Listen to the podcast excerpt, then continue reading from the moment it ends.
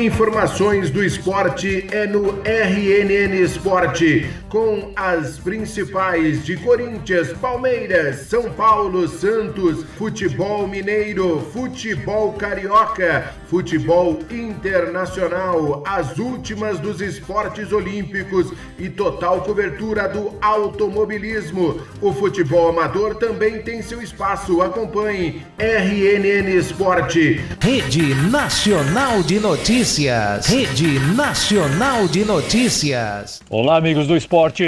E a 13 terceira etapa do Mundial de Fórmula 1 foi realizado na Holanda, no circuito de Zandvoort. Corre no sentido fuso horário, tem licença grau 1 da FIA com mais de 4 km e 14 curvas. A mais famosa delas é a Arie Lundijk. A pole foi do holandês Max Verstappen, com presença de 70 mil pessoas, temperatura na pista em 37 graus e 72 voltas. Uma pista estreita, onde o fundamental foi a estratégia das equipes. Novidade no grid foi a presença do piloto Robert Kubica, substituindo Kimi Raikkonen, que testou positivo para a Covid. O mesmo Raikkonen que esta semana anunciou sua aposentadoria no final do ano. Logo na terceira volta, Verstappen já cravava 1.14.978.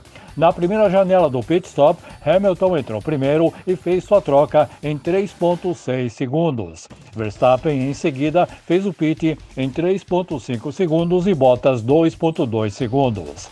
Na volta 29, Valtteri Bottas tentou ser o escudeiro de Hamilton, segurando Verstappen em segundo, mas apenas por duas voltas. Na segunda janela do pit stop, Max Verstappen foi melhor e cravou na troca de pneus 2.1 segundos. A Red Bull optou pelo composto duro que levou Verstappen até o final da corrida. Mais uma boa corrida do jovem piloto francês Pierre Gasly da AlphaTauri.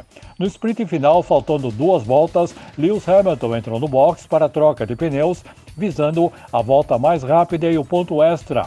Na volta, cravou 1.11.097. Depois de 72 voltas, Max Verstappen chegou em primeiro com Lewis Hamilton em segundo e Valtteri Bottas em terceiro. Agora, Verstappen assume a liderança do campeonato com 224 pontos e meio e Lewis Hamilton em segundo com 221 pontos e meio. A Fórmula 1 volta no próximo final de semana com o GP de Monza, na Itália, que terá no sábado o Sprint Race de 100 km, valendo a pole para domingo. E a última da Fórmula 1 é que o britânico George Russell assinou o contrato com a Mercedes. Ele será companheiro de Lewis Hamilton para a temporada 2022. E as boas notícias para os brasileiros são a estreia de Enzo Fittipaldi na Fórmula 2 em Monza no final de semana e o convite a Felipe Massa, que será o embaixador na Fórmula 1. E a velocidade esteve presente também em Curitiba com a Copa Truck. No sábado, na corrida 1 pole de Beto Monteiro. A vitória coube a Beto Monteiro com Felipe Jafone em segundo e Djalma Piveta em terceiro. Com grid invertido e pole de Danilo Alanini, a vitória foi de Beto Monteiro. Já no domingo, na corrida 1 pole de Beto Monteiro, com calor de 38 graus, a vitória foi de André Marques com Felipe Jafone em segundo e Wellington Sereno em terceiro. Na corrida 2, com grid invertido, pole de Roberval Andrade. Depois de 20 minutos de prova, a vitória foi de André Marques, com Felipe Jafone em segundo e Miguel Salustiano em terceiro. A grata e boa surpresa foi a piloto Débora Rodrigues, que andou muito bem no final de semana e subiu ao pódio em quinto lugar. E a GT Sprint Race esteve presente também no autódromo do Velocitar.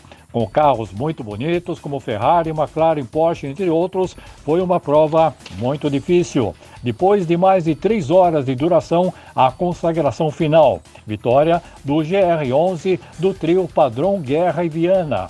No cockpit, fechando a vitória, foi Emílio Padrão com Cacá Bueno em segundo e Gustavo Martins em terceiro. Agora, a GT dá uma pausa e volta às pistas em Curitiba, dia 2 de outubro. Informações do automobilismo. Walter Westphal para o RNN Esporte.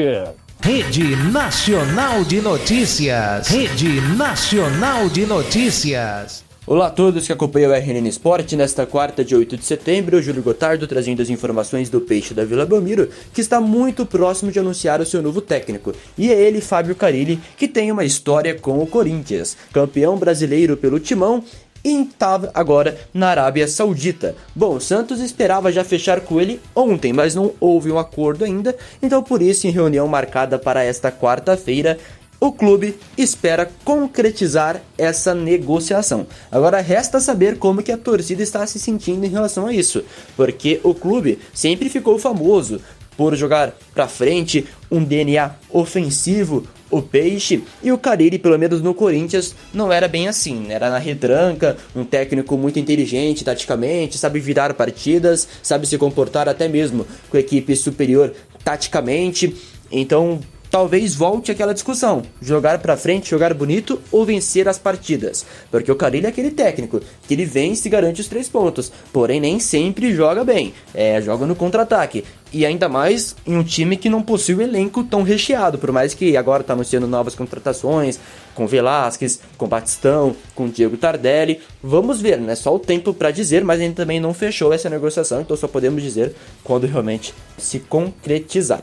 Os meninos da Vila, inclusive, que jogaram ontem né, no Sub-17, no feriado de 7 de setembro, com transmissão da Rede Nacional de Notícias. Aliás, muito obrigado a todos pela audiência. E venceu a equipe do São Caetano pelo placar de 2 a 1 Mais cedo também teve a partida do Sub-15 e o Santos acabou perdendo para o Azulão pelo placar de 1 a 0 no Anacleto Campanella. Outro assunto em live para o Ademir Quintino, Marinho falou sobre erro médico. Marinho, que foi protagonista da equipe da Baixada Santista na última temporada, levou ali o clube até a final da Libertadores contra o Verdão, que acabou perdendo, e depois acabou sumindo um pouco, né? Perdeu o protagonismo, começou ali a atuar, sumir, atuar, sumir, e disse sobre erro médico que dificultou ali a sua volta para os gramados da Vila Belmiro. Falou inclusive de propostas que teve do Verdão, do Galo e acabou permanecendo no Santos, mas ele disse que não define ali sua permanência para o ano de 2022. Ele quer melhoras. Falou inclusive sobre a oportunidade né, que teve na época de processar o clube, naquela época que o Everson, Sacha, que acabaram indo para o Galo, processaram o Santos. Foi uma live, né? O Marinho disse isso tudo para o Ademir Quintino. O Santos que volta a campo pela vigésima rodada do Campeonato Brasileiro para enfrentar a equipe do Bahia neste sábado, dia 11 de setembro, às 9 horas da noite. O Peixe, que está na 14 colocação, enfrenta mais um concorrente ali, né, contra o rebaixamento, que é o Bahia, que está na 16 colocação, com 21 pontos. Um ponto apenas de diferença, né, Santos com 22, Bahia com 21. O Santos que na última rodada teve um compromisso bem parecido com esse, né, contra o Cuiabá e acabou perdendo. E agora é muito importante que vença, que garanta os três pontos para fugir de vez do Z4, a zona de rebaixamento que assusta tanto os seus torcedores, o Santos que jamais caiu em qualquer campeonato aqui no Brasil, no Brasil, no mundo, enfim. Bom, essas são as informações do Santos nesta quarta-feira, dia 8 de setembro. Eu, Júlio Gotardo, para a Rede Nacional de Notícias. Rede Nacional de Notícias. Rede Nacional de Notícias. Informações do Palmeiras aqui no RNN Sport de 8 de setembro de 2021.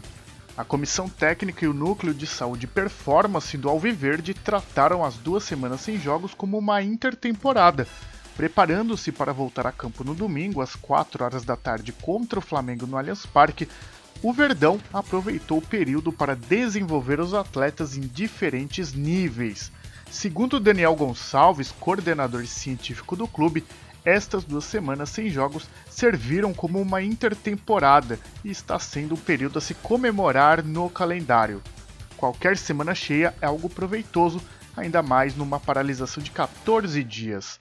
O time conseguiu restabelecer o grupo fisicamente, colocar todos os jogadores à disposição da comissão técnica.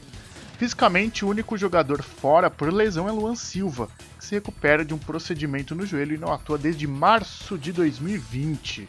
Os outros atletas estão perto do ideal, incluindo Jorge. Em fase final de recondicionamento físico, o lateral esquerdo deve ser liberado para Abel Ferreira a partir da semana que vem. Nesta quarta-feira, o grupo realizou um treino tático, agora preparando de fato a equipe para a volta do Campeonato Brasileiro. a equipe terá mais três atividades antes do jogo contra o Flamengo pela vigésima rodada, primeira do segundo turno do Campeonato Nacional. Essas são as novidades do Palmeiras aqui no RNN Sport com Márcio Donizete. Rede Nacional de Notícias. Rede Nacional de Notícias. Voltando agora para trazer as informações da seleção brasileira, que volta a campo amanhã, né? Não teve o último jogo contra a Argentina, todo mundo sabe, né, o que acabou ocorrendo que chegou a Anvisa, quatro jogadores não poderiam estar ali da seleção argentina. Então por isso agora ninguém sabe direito o que vai acontecer, se vai ter WO, se vai ser remarcada a partida, mas a verdade é que amanhã, às nove e meia da noite, o Brasil tem um novo compromisso na Arena Pernambuco, onde treina hoje contra a seleção peruana, que está na sétima colocação. Bom, a seleção canarinho e a Argentina têm um jogo a menos, justamente por este fato. O Brasil com 21 pontos, a Argentina com 15 pontos, Peru na sétima colocação, 8 pontos. Vem fazendo então uma eliminatória abaixo do esperado, Brasil e Peru que fizeram a final da Copa América no ano de 2019 e a seleção peruana que esteve na última Copa do Mundo e até então está ficando de fora. Teve trote ontem, né? Neymar e o Casemiro comandou o trote dos novatos da seleção, assim também como os jogadores que estavam nas Olimpíadas, como por exemplo o Guilherme Arana. É um jogo ali que promete bastante. Até então permanece invicto 100% de aproveitamento a seleção brasileira. Grande chance né, de fazer uma revanche contra a Argentina acabou indo por água abaixo. E tem uma novidade também. Devido a todos esses desfalques de Gabriel Jesus, Rafinha, Richardson, jogadores que jogam, atuam no futebol inglês, os goleiros, né, Alisson e Ederson, o Chelsea, Liverpool, City, United, Leeds, eles vão ser punidos né, e vão ter que jogar desfalcado desses jogadores por não liberarem justamente para o Brasil, né, e assim fica desfalcado e as eliminatórias já conta ali como uma Copa do Mundo, porque por mais assim, né, que claro, o Brasil, a Argentina tem uma certa facilidade a mais, porque possui ali um nível técnico superior às outras seleções, bem superior. Na Europa, por exemplo, é mais competitiva essa questão, porque tem muitas seleções fortes, acaba sendo um desfalque, porque primeiro que as seleções, elas não jogam tanto tempo juntos como um time, por exemplo. Um time tá lá, o time inteiro jogando junto sempre. Uma seleção não, uma seleção só tem esse período de uma semana, duas semanas para fazer dois, três jogos esse ciclo e depois já se separam de novo, cada um no seu time, depois de novo são convocados e tudo mais. E isso prejudica, querendo ou não, a seleção brasileira. Gabriel Jesus, Richards e tudo mais, além da questão é, de que pode se complicar, por exemplo, é, é um pouco mais difícil, mas pode acontecer. De repente, também a questão de treinamento para uma Copa do Mundo que estamos próximos, né? Um ano e dois meses para a Copa no Catar, que vai ser no final do ano. Bom, essas são as informações da seleção brasileira. Transmissão da Rede Nacional de Notícias amanhã. Hoje, quarta-feira, de 8 de setembro, Júlio Gotardo para a Rede Nacional de Notícias.